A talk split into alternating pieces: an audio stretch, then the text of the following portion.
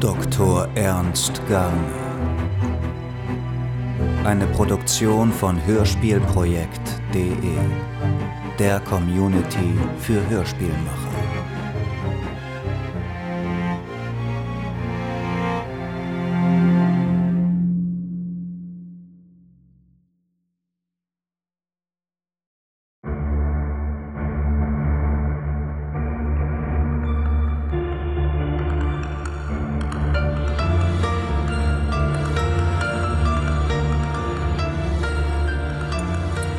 Dienstag, 29. April 1980. Im Haus der Familie Lewke, Schönberg an der Ostsee.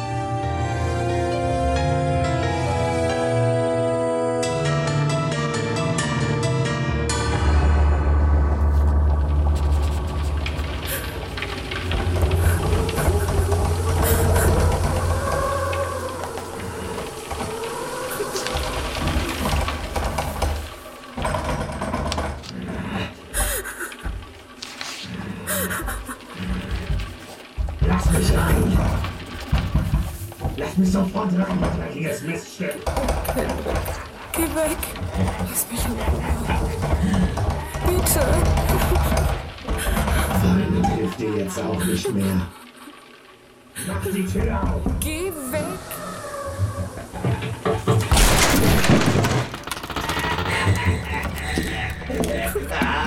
Sollst du kriegen, was du verdienst!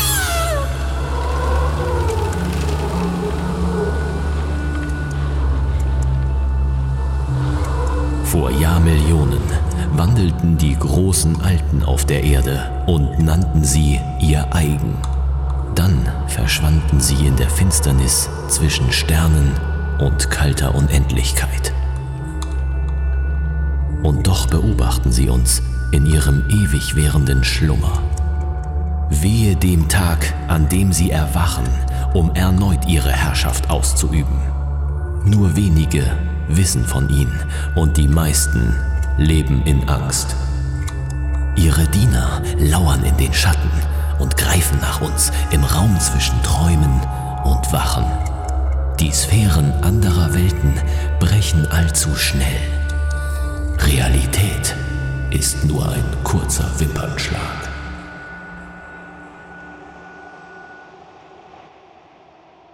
Samstag, 1. November 2008. Vor dem Lewke-Haus, Schönberg an der Ostsee. Der Morgennebel waberte gespenstisch um das alte Anwesen. Von den drei Stockwerken des weißen Holzhauses waren nur die Dachfenster zu erkennen. In der Ferne vernahm man das Rauschen der Ostsee. Andere Geräusche wurden vollständig vom Dunst verschluckt. Als ich die weiße Wand durchschritt, spürte ich, wie die Feuchtigkeit mein Gesicht streifte und meine Kleidung benetzte. Ich fröstelte. Dieser Ort war nicht gerade einladend. Komischer Ort, zu dem du mich zum Entspannen eingeladen hast, Alfred. Ach, Ernst, es wirkt nur etwas so abgeschieden. ein Quatsch. Aber wenn es erst mal Mittag ist, dann hat man einen herrlichen Blick zum Schönberger Strand. Das ist eine Bruchbude, Herr Dr. Wagner. Wenn es Herrn Dr. Garner nicht passt, dann kann er sich ja wieder in sein äh, Institut verziehen und seinen verstaubten Forschungen über die Völkerkunde nachgehen. Alfred hatte leider recht. Wir brauchten beide etwas Urlaub. Ruhe tut dir ganz gut, äh, nach dem, was du mir über die Ereignisse im Harz erzählt hast. Ungerne erinnerte ich mich an die Geschehnisse des Aprils zurück. Wie versprochen hatte ich Alfred alles darüber berichtet. Und so kam er vor einem Monat in mein Büro gestürmt. Er knallte einen Katalog auf den Tisch mit der Aufschrift Idyllisches Ferienhaus zu vermieten, direkt an der Ostsee. Das Ganze war nicht allzu teuer und Schönberg war von Hamburg schnell zu erreichen, also hatte ich zugesagt. Nun standen wir hier mitten im dichten Nebel, vor dem wohl einsamsten Ferienhaus in ganz Schleswig-Holstein. Äh, ja, man, man kann hier ja die Hand vor Augen nicht sehen. Pass auf, dass du nicht stolperst. Warum brauchst du auch ausgerechnet zwei Koffer für lächerliche drei Tage? Als Leiter der Historischen Bibliothek der Universität Hamburg nehme ich natürlich etwas zu lesen mit. Niedlich, wie du durch das ganze Gestrüpp watschelst. Dein Bauch gerät ja richtig in Schwingungen. Hey, soll das eine Anspielung sein? Oh nein, nein, gewiss nicht. Na, na, dann ist ja gut. Alfreds kleiner japanischer Wagen stand einsam vor der Auffahrt des Grundstücks. Der weitläufige Garten war recht verwildert, so dass wir sicherheitshalber zu Fuß hinauf zum Haus gegangen waren. Leise raschelte das Unterholz. Eine Trauerweide schälte sich aus dem Nebel. Ihre Äste hingen schlaff herab. Ihr Stamm war zum Haus geneigt. Im ersten Moment glaubte man, dass sich eine gewaltige Frau weinend gegen das Levke-Anwesen presste. Irgendwie unheimlich, hm? Ah, äh, ah, hier ist die Veranda. Da geht es zum Eingang. Schau, da ist eine Hollywood-Schaukel. I, I, I, so, äh, welcher der ganzen äh, Schlüssel äh, war es denn nun? Der Nebel lag noch immer über dem Anwesen und umschloss uns. Tentakelgleich waberte er auf uns zu und ringelte sich um unsere Beine. Ich fühlte mich unwohl. Diese totale Stille, nur unterbrochen durch das Schnaufen Alfreds. Das Knarren der Dielen unter unseren Füßen machte mich nervös. Wie sollte ich hier eine Woche lang entspannen können? Ah, Aber der, nein. Ah, so, nun aber. Ach, auch nicht. Äh, Das ist ja zum Verrücktwerden. Eigentlich sollten wir zu den Besitzern fahren und unser Geld zurückfordern. Ja, so ein Quatsch. Ich will doch meine Zeit nicht verplempern und zurück zu den Kühners fahren. Na, zumindest weiß ich, warum sie das Geld für ein paar Tage im Voraus wollten. Von nahem betrachtet ist das Levka-Anwesen wirklich sanierungsbedürftig. So ist das eben mit alten Häusern. Wir sind hier fernab von Nachbarn und, und anderen Störenfrieden. Das wird herrlich. Ruhe. Entspannung, keine Telefone, keine, keine Handys. Ein toller Strandblick und, und, und jede Menge Spaß. Und, und das Ambiente passt doch zu zwei Geisteswissenschaftlern wie uns. Wenn du meinst. So hereinspaziert. Ich war erstaunt. Ein kleiner Flur führte in ein gemütlich eingerichtetes Wohnzimmer. Große Fenster zeigten gen Osten auf den Strand, der aber im Moment durch weißen Dunst verdeckt war. Zwar wirkte alles etwas veraltet, aber im Gegensatz zum nebelerfüllten Garten in keinster Weise gespenstisch. Wie ich von den Vermietern wusste, hatte man die Inneneinrichtung der Vorbesitzer übernommen und nur einige Reinigungsarbeiten durchgeführt. Weg mit den schweren Koffern. So, dann schauen wir uns einmal um. Gute Idee. Ah, So. Oh, sieh nur, jede Menge Bücher. Ach, nö, der Lichtschalter geht nicht. Als ob ich nicht sowas erwartet hätte. Pessimist. Wir werden wohl doch noch mal mit den Kühners sprechen müssen. Vielleicht brauchen wir einen Elektriker. Ach, ach, ach was, hier, hier stehen genug Kerzen herum. Das wird ja wohl reichen. Komm schon, Ernst. Das musst du dir ansehen. Fantastisch! Regale voller Bücher. Und eine echte Wanduhr. Was haben wir denn hier? Hm, der zerbrochene Krug von Heinrich von Kleist. Ziemlich alte Ausgabe. Das ist eine richtig kleine äh, Privatbibliothek. Ich sehe Lexika, Romane und Fachliteratur. Äh, Der Vorbesitzer muss ziemlich belesen gewesen sein. Und hier, Ernst Moritz Arnst, philosophische Texte. Ja, der Vorbesitzer war ein Liebhaber der deutschen Romantik. Ich, ich muss doch gleich mal sehen, ob... Sofort war Alfred damit beschäftigt, die Bücherrücken zu studieren. Ich schaute mich um. Ein Kamin zierte das Wohnzimmer und eine Treppe führte hinauf zur Galerie. Dort oben musste es zu den Schlafzimmern gehen und eine Leiter führte sicher auf den Dachboden. Den würden wir nicht aufsuchen. Wir wollten hier Ferien machen und keinen Staub fegen. Na, na, was sagst du, Ernst? Richtig nobel, oder? Gut, allerdings. Wenn hier abends der Kamin brennt, wird es hier richtig gemütlich. Noch ein Gläschen Wein, dazu ein gutes Buch. Und, na gut, okay, der Urlaub ist perfekt. Äh, hervorragend. Ich, ich, ich wusste, es äh, würde dir gefallen. Richten wir uns also ein. Schaffst du deine Koffer hinauf? Oder soll ich helfen? Also nur weil ich 47 bin und du f- 15 Jahre jünger, heißt das nicht, dass ich zum alten Eisen gehöre. Ich, ich schaffe das schon, du, du äh, Spargeltarzan, du. Äh, o- Oben soll es zwei Schlafzimmer geben und ein äh, äh, zusätzliches Bad. Such dir einen Raum aus, ich äh, sehe mich derweil hier unten um. Das tat ich auch. Beide Schlafzimmer hatten einen Blick zum Garten und waren gemütlich eingerichtet. Jedes hatte einen großen Spiegel und mehrere Ölbilder mit Ansichten von Schiffen. Meist bei peitschender See. Nur eines fiel mir auf, das in einer Bucht ankerte. Darunter stand in goldenen Lettern Jelena in der Schönberger Bucht. Ich wählte das Zimmer, das ich insgeheim den Jelena-Raum nannte. Ein breites Himmelbett stand in seiner Mitte. Ungastlich wirkt nur die Gitter vor den Fenstern, die im gesamten Obergeschoss angebracht waren. Ich machte mich wieder auf den Weg nach unten. ein, ein kleines Paradies. Oh, Und hier ein Musikband über Franz Schubert. Karl Friedrich Gottlob Wetzels äh, Briefe des Mannes im Mond an mich. Interessant. Und ich dachte, du hast Urlaub, Herr Bibliothekar. Das sind wirklich einzigartige Raritäten. Hm, Komisch, dass die Vermieter das nicht bemerkt haben. Die, Vorbesitzer müssen wirklich reich gewesen sein. Die Bücher sind ein kleines Vermögen wert. Wollen wir weiter das Haus durchstöbern oder gehen wir etwas essen? Ich, ich, gut, gut, ich äh, komme ja schon. Ach, äh, schau doch nur diesen Gedichtband von Heinrich Heine an. Alfred, jetzt komm! Ja, ja, ist ja schon gut. Fahren wir in die Stadt. Ich, ich habe einen Bärenhunger. Als wir das Haus verließen, umfing uns sofort wieder der Nebel. Als ich mich an der Gartenmauer umsah, war das Haus im Weiß nicht mehr zu erkennen. Ich, ich steig ein. Bin schon dabei. So,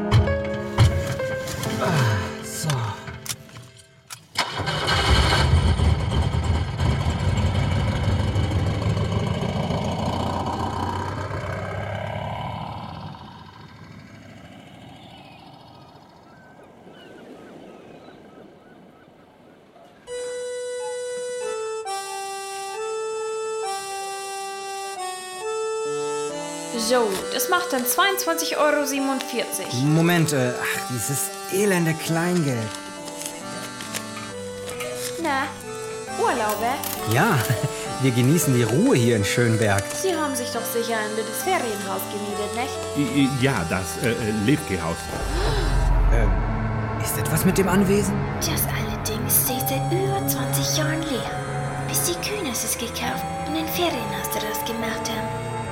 Ich würde ja nie hierin gehen, seit man den alten Levki dort hängt aufgefunden hat. Wie bitte? Ja, seine Frau war plötzlich weg. Und kurz darauf hat er sich erhängt. Unfassbar. An der Galerie hat er gehangen. Naja, aber es weiß ja doch ja, dass der nicht ganz so richtig tickte. Hat sich mit irgendwelchem Matrosenpack abgegeben. Ist doch klar, dass ihm die Frau wegrennt. Manche behaupten sogar, dass seine Freunde ihm die Schlinge umgelegt haben. Das ist- ist- sind doch sicher nur Gerüchte. Nee, nee, nee. Die Polizei hat wochenlang nach Levkis Freunden gesucht. Es gab eine richtige Fahndung, ein riesen Gedöns. Die Kerle haben sie nie gefunden. Wie vom Erdboden verschluckt. Offiziell hat Levke Selbstmord verübt. Aber jeder in Schönberg kennt die Wahrheit. Ich schluckte und bezahlte etwas angespannt unseren Einkauf. Kaum waren wir aus dem Laden gekommen, blickte ich Alfred vorwurfsvoll an.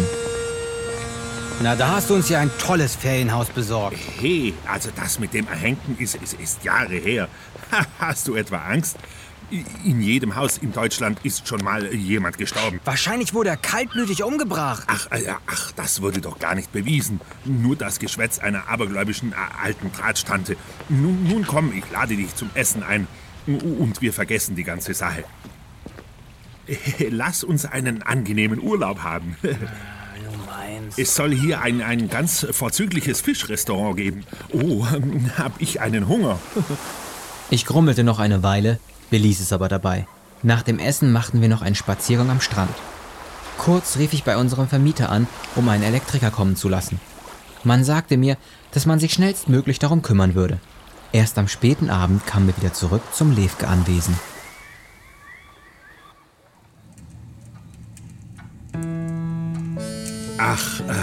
Ist das herrlich hier so am Kamin. Stimmt schon. Sag bloß, dir ist langweilig. Ja, entspannen muss gekonnt sein.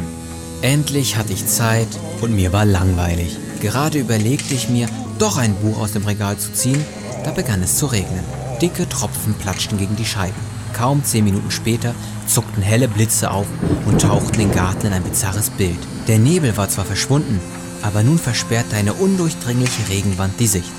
Die Trauerweide bewegte sich im Wind und bei jedem Blitzen schien sie eine andere Position vor dem Haus einzunehmen. Ich, ich sag mal ernst. Ja? Hey, nicht so sch schreckhaft. Ich, dachte mir gerade, dass ich eine Flasche Wein aus der Küche holen könnte. Möchtest du auch etwas? Ja, äh, bitte. Irgendwie unheimlich, oder? Äh, Hoffentlich ist das Wetter morgen besser. Äh, eigentlich wollte ich zum Strand. Ach, uns geht ja das Feuerholz aus. Oh, stimmt. Kannst du dich darum kümmern? Mit diesen Worten marschierte Alfred davon. Was für eine Gemeinheit. Ging er doch in die Küche Wein holen und ließ mich die Arbeit machen. Ich seufzte kurz. Gut, was blieb mir anderes übrig? Ich zog meinen Regenmantel an und marschierte durch die Hintertür hinaus. Der Regen peitschte mir ins Gesicht. Verdammt und zugenäht. Ein toller Urlaub. Ich kann gar nichts mehr richtig erkennen. Wo zum Teufel war nochmal der blöde Schuppen? Scheibenkleister. Äh, ist das totschig. Und nun nimmt auch der Wind zu. Oh. Ah, endlich. Genug Holz ist ja da. Was war das? Hm, nichts mehr zu hören. Draußen ist auch niemand. Hallo? Hallo? Ich hätte schwören können, dass ich eine Frau gehört habe. Ich blickte mich um. Nichts war zu sehen. Spielten mir meine Sinne einen Streich? Es war nicht das erste Mal, dass ich mit übernatürlichen Phänomenen konfrontiert war. War dies auch eins? Ich ging auf Nummer sicher. Ähm, ist hier, ist hier vielleicht eine paranormale Energie, die versucht, Kontakt aufzunehmen? Ich kam mir ziemlich bescheuert vor. Der Regen durchnässte mich und es blieb weiterhin still. Brauchte ich tatsächlich Urlaub? Schnell zurück ins Haus. Oh, und ans warme Feuer. Oh. Oh. Hallo? Hallo? Ist doch jemand?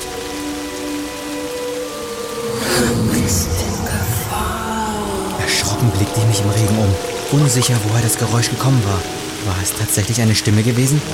Da! Irgendetwas war vor mir durch den Regen gehuscht. Eine Gestalt. Ich hatte sie nicht genau erkennen können, aber da war eindeutig etwas gewesen. Oder doch nicht. Langsam bewegte ich mich in diese Richtung. Der schlammige Boden schmatzte unter meinen Füßen. In der Zwischenzeit war ich nass bis auf die Haut. Was zum? Hallo? Wer ist da? Ist alles in Ordnung? Ich kann sicher nicht helfen. Ich kenne mich ein wenig in der Materie aus. Es war eine Frauenstimme gewesen. Da war ich mir sicher. Keine Antwort drang an mein Ohr. Vielleicht war ich hier auf ein Wesen jenseits physikalischer Erklärbarkeit getroffen. Meine vordergründige Angst wich der Neugier des Wissenschaftlers. War dies die Chance, die ich so lange suchte? Würde ich hier die Antworten finden zu den Fragen, die mich seit zwei Jahren quälten? Vorsichtig ging ich weiter in die Richtung, in der ich die Gestalt vermutete. Aus der Regenwand schälten sich die dunklen Konturen der Trauerweide. Ihre Äste bewegten sich knackend im Wind. Ich war ihr bisher noch nie so nah gewesen. Sie war alt, sehr alt. War sie die vermeintliche Gestalt gewesen? Nein, ich war mir sicher, dass ich im Dunklen menschliche Konturen gesehen hatte. Oh mein Gott! Ein Kreuz! Als die herabhängenden Äste vom Wind fortgeweht wurden, kam ein verwittertes Stück Holz zwischen den knochigen Wurzeln zum Vorschein. Ein Kreuz. Ich stand vor einem Grab. Ich fröstelte, beugte mich herab, um die Lettern zu entziffern. Doch schon senkten sich die Äste wieder zurück und die Blätter wisperten wieder leise. Hatte ich dies etwa als Seufzen gehalten? Unmöglich.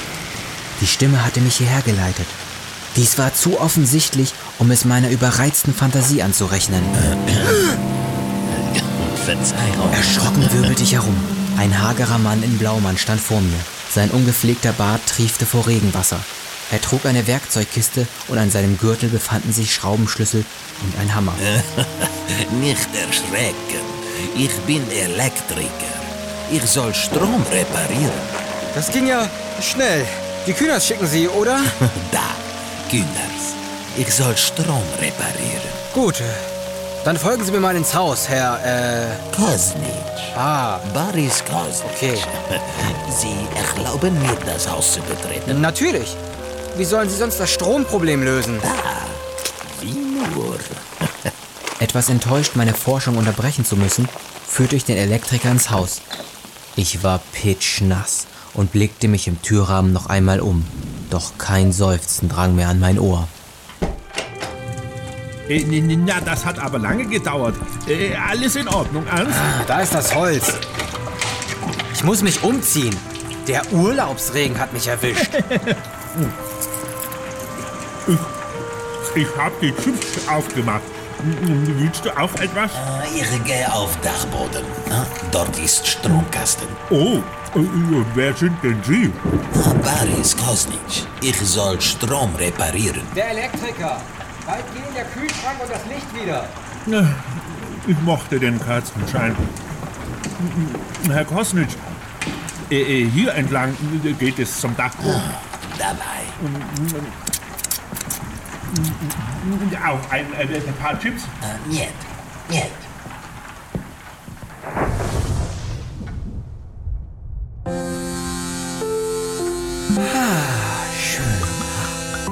Äh, äh, so, äh, hier ist der Wein. Dankeschön. Äh, Was hast du eigentlich da draußen gemacht? Ich war schon in Sorge. Nichts, gar nichts. Ich wollte Alfred erst morgen von meinem Fund berichten. Äh, äh, Da bitte, dein Buch. Hä? Ich hätte mich äh, be- beinahe draufgesetzt, als ich aus der, äh, Küche kam. Aber, aber ich habe gar kein Buch herausgenommen. Na, dann ist es sicher hierher geflogen. Oh, war ja. Äh, so, äh, wo war ich? Ach ja, äh, Faust ist im Garten. Machte sich mein Freund über mich lustig? Hatte er das Buch womöglich einfach hier hingelegt? Oder etwa doch nicht? Ja, Strom immer noch kaputt. Ich komme morgen wieder. Da. Äh, gut, gut. D d- das ist kein Problem. Sie sehen ja, wir machen es uns gemütlich. Ein äh, Wein, Herr Kosnitsch? Niet. Ich nie trinken bei Arbeit. Oh, sehr löblich. Da. Ich jetzt gehe. Warten Sie, ich bringe Sie zur Tür. Spasiba. Dann bis zum nächsten Mal. Vidania. Er schüttelte mir die Hand und ich kehrte zurück ins Wohnzimmer. Ein komischer Kerl, oder? Hey, passt auf, deine Hand ist ganz schmutzig. Fass keines der Bücher an. Bäh, was ist das? Graphit? Ja, ja, irgendwas. Hey, lass mir auch was von den Chips übrig. Hm? Nimm ruhig und lass mich lesen. Ich setzte mich, griff in die Chipstüte und nippte am Wein. Dann klappte ich das Büchlein auf, dessen schwarze Einband nichts über sein Inneres preisgab. Die ersten Zeilen verrieten jedoch schnell den Inhalt des Buches. Es war ein Tagebuch. Oh nee, die, die, die Chips sind leer. Daneben ohne. Schade. Die Blätter waren mit einer feinen, säuberlichen Schrift beschrieben, scheinbar von einer Frau. Ich blätterte zurück. Elisabeth Lewke stand auf der ersten Seite. Es gehörte sich zwar nicht in den Privataufzeichnungen Fremder zu lesen, und mir war auch etwas unwohl dabei, aber meine Neugier war stärker. Ich überflog die ersten Seiten. Montag, 21. April 1980. Henrik ist wieder eifersüchtig. Ich habe nur Briefe meiner kranken Mutter erhalten, aber er glaubt, ich habe einen Geliebten. Egal, wie sehr ich etwas anderes beteure oder ihm gar die Briefe zeige, er glaubt mir einfach nicht. Scheinbar standen die Vorbesitzer vor einer ernsthaften Ehekrise. Eine Lektüre, die nicht gerade das Richtige für einen Urlaub war. Trotzdem las ich weiter. Mittwoch, 23. April 1980. Henrik war wieder bei den Matrosen der Jelena. Ich kann diese russischen Seeleute nicht leiden. Einmal waren sie auch bei uns. Raue Burschen und kein Benehmen. Es ist nicht der richtige Umgang für Henrik, aber seit unserem letzten Streit ist er immer öfter bei ihnen und trinkt. Er trinkt sowieso viel zu viel. Ich mache mir ernsthaft Sorgen. Meistens sitze ich den ganzen Abend in der Schaukel vor dem Haus und warte, dass er heimkommt. Oft gehe ich allein zu Bett. Ich blätterte einige Seiten weiter. Der Text war kaum zu lesen, als wären die Zeilen Feuchtigkeit ausgesetzt gewesen. Donnerstag, 24. April 1980. Henrik ist nicht mehr derselbe. Er hat mich geschlagen. Heute war wieder ein Brief meiner Mutter gekommen. Er hat getobt, beschimpfte mich und sagte, ich würde unsere Ehe mit Füßen treten. Dann schlug er mich zweimal. Danach ging er wieder zu seinen neuen Freunden. Wo ist nur mein Henrik? Wo? Tränen. Es mussten Tränen gewesen sein. Welches Drama hatte sich hinter diesen Mauern abgespielt? Ich blickte zu Alfred, doch dieser war in seinem Sessel eingeschlafen. Fieberhaft las ich weiter. Was war nur geschehen? War das genannte Schiff das gleiche, das in meinem Zimmer an der Wand hing? Dienstag, 29. April 1980. Sie haben einen merkwürdigen Stein mitgebracht. Er war siebenzackig und schwarz. Ich hatte mich auf die Galerie geschlichen und hinabgespäht. Sie haben gesungen und lasen auf einem aufgeschlagenen Buch auf dem Tisch. Henrik und seine neuen Freunde. Der Vollmond hatte das Wohnzimmer in ein fahles Licht getaucht. Dann hat der Stein geleuchtet. Ich habe es gesehen. Mein Hochschrecken hat mich verraten. Sie bemerkten mich sofort. Henrik wurde unglaublich zornig. Wie ein Wilder stürmte er hinauf und schrie mir Verwünschung entgegen. Ich habe mich ins Schlafzimmer eingeschlossen. Gott weiß, was er tut, wenn er mich in die Finger bekommt. Er schlägt wie verrückt gegen die Tür. Ich kann seine Freunde unten lachen hören. Oh Gott, ich habe solche Angst. Hier endeten die Einträge. Mit steifen Fingern schloss ich das Buch. Er hatte seine Frau umgebracht. Davon war ich überzeugt. Er hatte sie getötet. Mein Urlaub begann mit einer furchtbaren Geschichte. War denn niemandem dieses Tagebuch aufgefallen? Aber was bewies das schon? Nur weil ich eine Frauenstimme im Garten gehört und dieses Buch gelesen habe? War alles sonnenklar? Alfred! Hey! Alfred, wach auf! Das solltest du mal lesen. Das ist das Tagebuch von Elisabeth Levke. Und? Das ist die Frau des Hauseigners. Der Kerl, der hängt aufgefunden wurde. Ich glaube, dass er seine Frau umgebracht hat. Zumindest hat er ihr etwas Schreckliches angetan. Äh, ja, das ist ein äh, schlechter Witz, oder? Oh nein. Und hier soll das drinstehen? Lies es einfach. Und du übertreibst nicht? Alfred, ich glaube, ich habe draußen ein Grab gefunden. Was? Wir müssen mit den Besitzern reden. Mit der Polizei. Sofort. Kein Telefon, kein Handy. Vergessen? Und wenn wir mit dem ganzen Wein im Kopf zur Polizei fahren, behalten die uns gleich da. Gut, ja, stimmt. Äh, da- Das hat bis morgen Zeit. Es geht ja nur um, um, um Tote, oder? Hast wohl recht, ja. Es geht nur um Tote.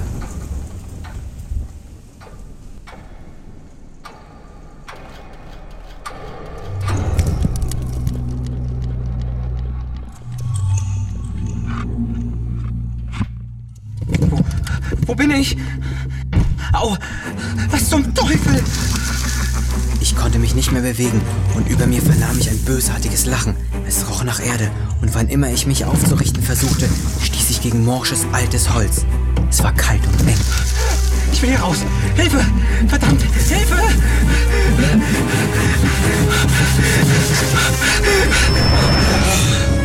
Ein Traum. Ein Traum. Es war nur ein verdammter Traum. Es war mitten in der Nacht. Ich war schweißgebadet. Eine Weile starrte ich an die Decke des Himmelbettes. War dies etwa das Bett, in dem Elisabeth und Henrik geschlafen hatten? Ich schauderte unwillkürlich. Ist Alfred noch wach? Was macht er noch für einen Krach? Ob er sich noch einen Mitternachtssnack geholt hat? Ein Glas Wasser wäre mir jetzt auch recht. Moment mal. Wenn ich Alfred im Nebenzimmer schnarchen höre, wer ist dann unten? Was zum Teufel? Puh, nur der Ast eines Baumes am Fenster. Der Wind hatte die Äste der Pflanze gegen die Scheibe schlagen lassen. Beinahe bildete ich mir im fahlen Licht des Mondes ein, dass es die Trauerweide war. Aber das war unmöglich. Befand diese sich doch auf der anderen Seite des Hauses. Nachdem ich mich vom Schrecken erholt hatte, öffnete ich behutsam die Tür.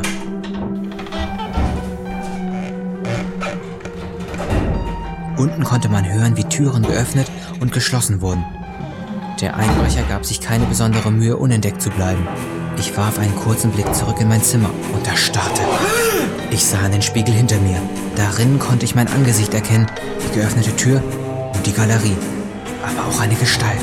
Sie war erdverschmiert und ihr langes dunkles Haar hing verstaubt an ihr herab. Sie hatte Beulen und halb verweste offene Wunden. Ihre leeren Augen starrten mich an. Ihre Hände waren abwehrend ausgestreckt. Sofort wirbelte ich herum. Was zum Teufel geht hier? Wo ist sie hin? Was hat das zu bedeuten? Vielleicht war dies die Chance, auf die ich so lange gewartet hatte. Übernatürliche Phänomene. Eine Tote.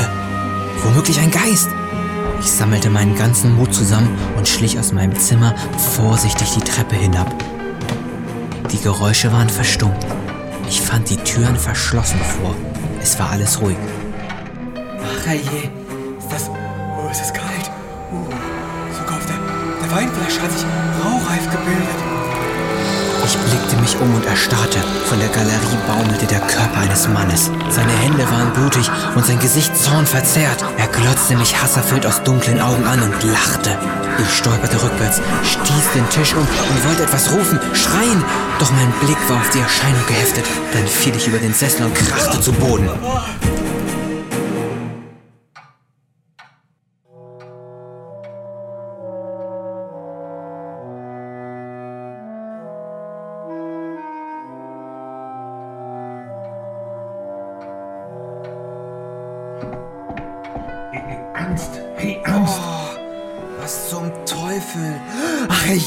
Hey, hey, hey, g- ganz ruhig. Äh, Bleib doch erst mal sitzen. Oh, mein Kopf. Oh. Hey, Siehst du, das hast du nun davon. Du, bist gestolpert. Was geisterst du auch nachts hier herum? Geistern ist der richtige Ausdruck. Alfred, ich, ich hab sie gesehen. Die Toten, sie, sie waren da. Wie bitte? Also hör mal, seit deiner Reise in den Brocken faselst du mir ein wenig zu oft von paranormalen Ph- Phänomenen. Alfred schaute mich verwirrt an, und so berichtete ich stockend über die Geschehnisse. Ich war selbst nicht ganz sicher, was ich eigentlich gesehen hatte. Selbst wenn du Geister gesehen hast, äh, warum äh, gehen sie noch hier um? Sie wollte mich warnen. Was? Sie. Wer? Sie wollte mich vor ihm warnen. Los, komm! Ja, ja, nie, Komm, nicht so schnell! Und, und das auf leeren Magen. Können wir nicht vorher frühstücken? Komm! Ich stürmte hinaus. Der Regen hatte längst aufgehört, nur der Nebel war am Morgen zurückgekehrt. Doch ich ließ mich davon nicht abhalten. Ich stürzte zum Schuppen, griff nach dem Spaten und kämpfte mich durch die Äste der Trauerweide. Wie ein Wilder begann ich zwischen den Wurzeln zu graben. Der Boden war noch feucht vom gestrigen Regen und die Arbeit ging erstaunlich schnell vonstatten. Alfred stand hinter mir, sprach aber nicht.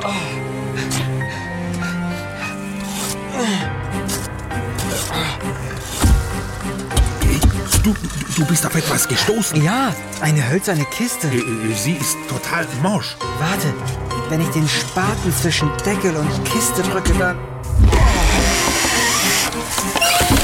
Oh mein Gott! Ein halb verwestes Skelett. Sieh nur, das verrottete Kleid. Es muss eine Frau gewesen sein. Schau nur, Ernst, äh, auf der Deckelinnenseite, die, die Kratzspuren. Er hat sie lebendig begraben. Oh mein Gott!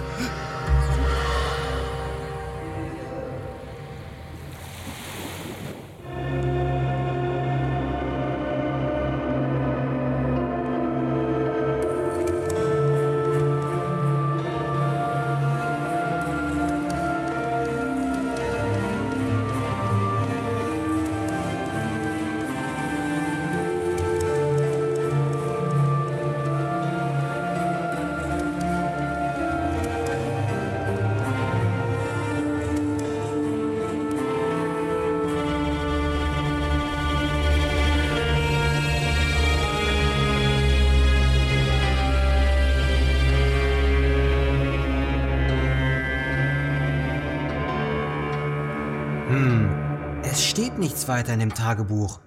Aber all dies hier muss etwas mit dem schwarzen Stein zu tun haben. Ernst, äh, vergiss das Ganze. Wir, wir, sollten die Polizei alarmieren. Verstehst du denn nicht? Das ist meine Chance. Hä? Hier erfahren wir etwas über paranormale Erscheinungen. Bist du wahnsinnig? Äh, Wenn hier der Geist von diesem, diesem Levke umgeht und er seinem früheren Ich gleicht, dann, dann ist das kein Wesen, mit dem ich mich anlegen möchte. Bitte, Alfred. Womöglich werde ich nie wieder die Gelegenheit haben, Geister zu untersuchen. Warum bist du nur so stur? Du, du wirst uns alle ins Verderben stürzen. Kurz haderte ich mit mir. Ich konnte Alfred unmöglich die Wahrheit erzählen. Aber warum auch nicht? Bisher hatte ich ihm immer vertrauen können. Er hat mir immer geglaubt. Es ist, es ist wegen Lisa. Deiner Schwester? Ja, seit dem Verkehrsunfall vor drei Jahren liegt sie im Koma. Aber, aber sie ist nicht tot. Ich, ich habe sie gehört. Äh, äh, äh, klar, äh, das ist ganz normal. Koma-Patienten sprechen oft. Nein, sie war in meiner Wohnung. Ein Licht. Es schwebt über den Boden. Was? Sie hat mich angefleht, ihr zu helfen. I- Davon hast du mir nie erzählt. Natürlich nicht. Du hättest mich für verrückt erklärt. Aber, aber, aber das mit Nekron auf dem Brocken glaube ich dir doch auch. Ja, aber das ist erst, seit du dich mit den ganzen okkulten Büchern beschäftigst. Apropos Bücher, du hast doch von diesem äh, schwarzen Stein ge gesprochen. Lass mich mal sehen. Ähm, hm. Siebenzackig, äh, leuchtet bei Mondlicht. Aber natürlich. Was natürlich? Äh, Komm mit. Ich habe davon gehört. In, in, in Laszlo Ranitschs äh, Nocturnia. Da stand etwas über den Nachtonyx. Komm, ja. Er stürmte die Treppe hinauf und ich folgte sofort. In seinem Zimmer durchsuchte er seine Koffer und ich musste mit einem Schmunzeln feststellen, dass in einem der beiden nur Bücher lagen. Hatte sich mein Freund doch etwas Lektüre mitgenommen. Es dauerte nicht lange, da reichte mir Alfred ein abgegriffenes Buch. Ich wusste, dass es eine Kopie des berüchtigten Werkes von Laszlo Ranitsch war. Das Original lag in Hamburg unter Verschluss. Er hielt mir eine Seite entgegen, auf der ein gezackter Stein zu sehen war. Ich las die Worte darunter. Und so ließen die Dunaten, die im kalten Norden Estlands lebten, einen Stein fertigen und sprachen zu ihren Vätern und deren Vätern. Bis weit aus der Vergangenheit riefen sie die Seelen der Toten herbei. Der Stein kann die Toten herbeirufen. Aber wieso jetzt? Und wieso ist er noch im Haus? Henriks Freunde, also die Matrosen, müssen den Nachtonyx gefunden und hierher gebracht haben. Äh, Vielleicht wurde der Stein aktiviert.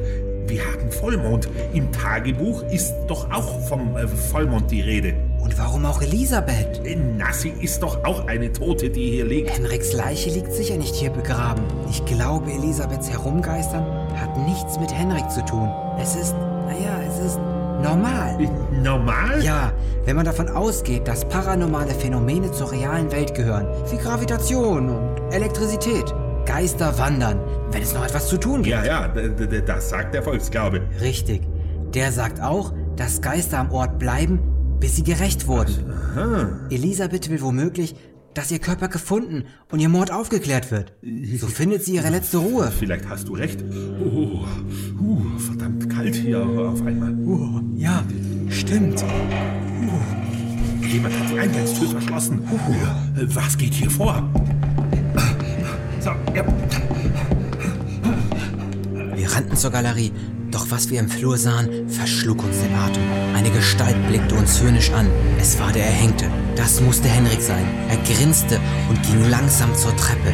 Er war gebeugt und trug einen zerfetzten Anzug. Sein Hals war auf widerliche Weise verrenkt. Die Luft war eiskalt. Entkommen wir nicht. Niemals. Im Garten ist noch genügend Platz für zwei weitere Gräber. Ernst? Was ist das? Los, weg hier! Ins Zimmer! Verriegelt! Ernst? Ein Zimmerfenster ist auch vergittert. Was sollen wir machen? Versuch aus dem Bettlaken ein Seil zu machen! Eisblumen am Fenster. Geister vor der Tür. Ich will hier raus. Das Gitter rührt sich nicht. Aber, aber, da draußen ist jemand. Ruf um Hilfe. Hey, Sie! Hallo! Hey, Sie! Nein, nicht weggehen! Halt! Nein! Hilfe! Hey! Der Kerl ist einfach abgehauen! Nichts! Im Spiegel! Eine Gestalt! Ich erkannte sofort die erdbedeckte Frau im Spiegel. Elisabeth. Sie deutete auf ein Bild. Die Jelena. Ich wandte mich ab, stieß Alfred zur Seite und riss das kleine Gemälde von der Wand.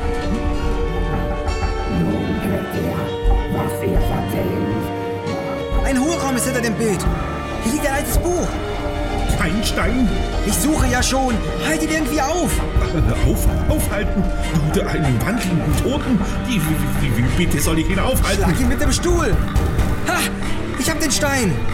Alfred hatte sich in der Zwischenzeit den Stuhl gegriffen und stand unsicher neben der Tür. Äh, Zerstöre den Stein! Mit aller Kraft schmetterte ich den kleinen, kantigen Stein gegen die Wand. Es passiert nichts, der, der, der Stein ist noch ganz. Das Buch muss es sein. Ich betrachtete das in Leder geschlagene Buch. Jenseitige Zauberei und wie sie genutzt werden kann von einem, der die Zeichen kennt. In wilder Hast schlug ich den Wälzer auf. Jetzt habe ich euch. Gebt mir meinen Stein. Noch einmal wird ihr mir nicht geraubt. Nein, auch nicht. Ruhig. Alfred schmetterte den Stuhl über den Schädel des Toten. Henriks fauliger Kopf brach an der Seite auf. Doch das Wesen stand noch. Langsam wandte es sich Alfred zu. Ernst, jetzt! Ah, Ich werde dir die Luft aus dem Hals pressen. Flucht, es ist jetzt. Nein, Ernst! aber hier, nach Onyx. Geist, Weiche, bei Nados und Baragon, bei Nagos, Gestirnen. Es wirkt! Mach weiter! Lass ab vom irdischen Leben. Nicht länger sollst du wandern. Bei den Siegeln Jurams da Koschla im Wüstensand Ägyptens. Pass auf, Ernst! Glaubt ihr könnt mich bannen? Der Tote hatte mir das Buch aus der Hand geschlagen und drängte mich an die Wand. Mir schlug der Geruch von Erde und Fäulnis entgegen. Weiche! Bei Nados und, und Paragon Weiche! Verdammte Scheiße! Weiche! Aller Kraft schlug ich dem Toten den Stein ins Gesicht. Ich entwand mich dem Wesen, rannte zu Alfred und riss ihm das Buch aus der Hand. Es wirkt nicht! Los, raus! Weiche, Weiche bei Nados und Baragon. Um Nacht Onyx. Führe seine Seele ins Totenreich zurück.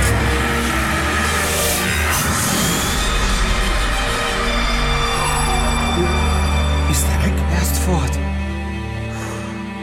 Verschwunden, wie auch der Stein. Puh, es ist vorbei. Hier, das ist aus dem Buch gefallen.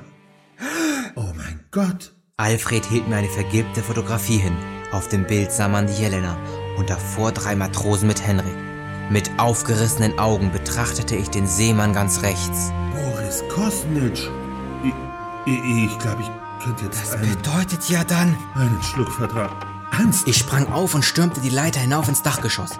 Das Licht des Mondes beschien den staubigen Boden. Die Dielen waren bedeckt mit schwarzen Zeichen einer mir unbekannten Sprache. Äh, Was ist da oben? Ich weiß jetzt, wie der Onyx aktiviert wurde.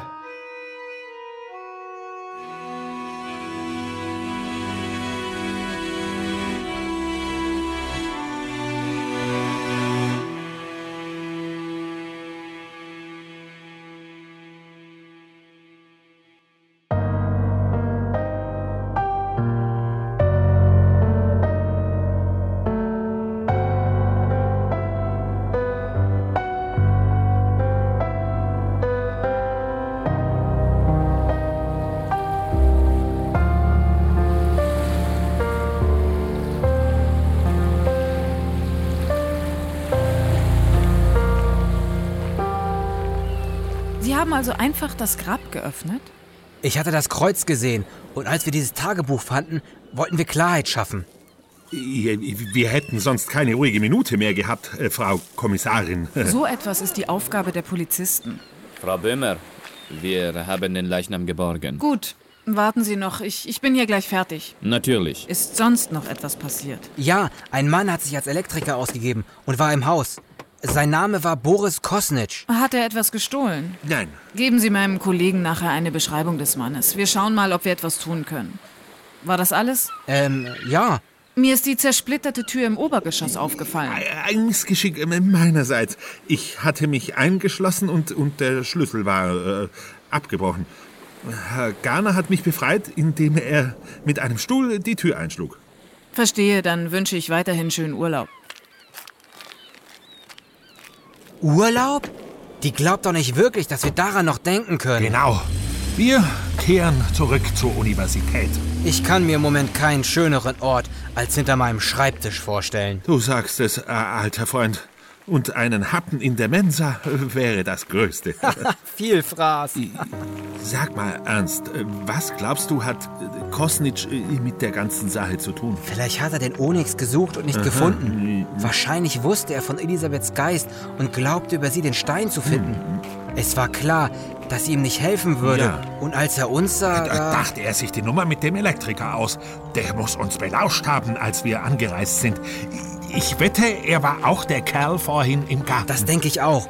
Er wollte wohl, dass Henrik uns umbringt und sich danach in aller Ruhe den Nachtonyx holt. Was war das bloß für ein Kerl? Er hat mich damals ausdrücklich gefragt, ob er das Haus betreten darf. Merkwürdig, oder? Mhm. Ja, ja. Nachdem wir der Polizei eine Beschreibung von Kosnitsch hinterlassen hatten, reisten wir ab. So schnell würde sich keiner von uns Urlaub fern von Hamburg wünschen. In den folgenden Tagen studierte ich das merkwürdige Buch. Der Titel deutete auf Kenntnisse hin, die der gewöhnlichen Wissenschaft unbekannt waren. Womöglich würde es mir bei den vielen Fragen über die jenseitige Welt helfen. Vielleicht kann ich so eines Tages zum Geist meiner Schwester Kontakt aufnehmen.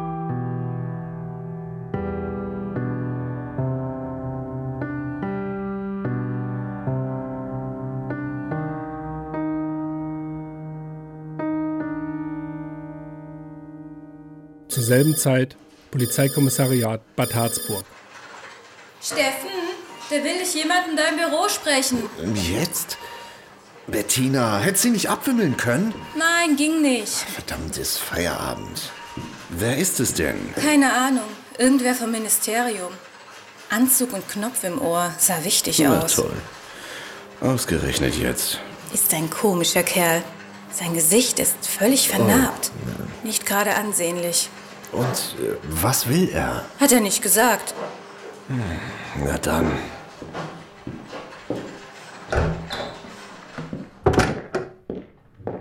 Ah, Herr Kommissar Steffen Gottschalk, nehme ich an. Und Sie sind?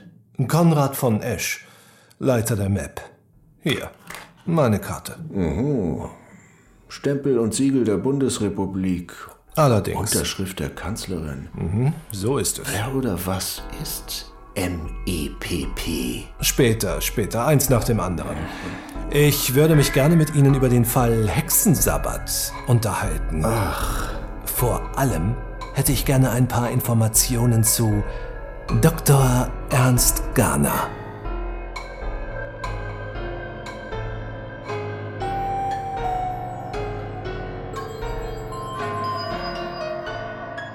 Die Sprecher und ihre Rollen waren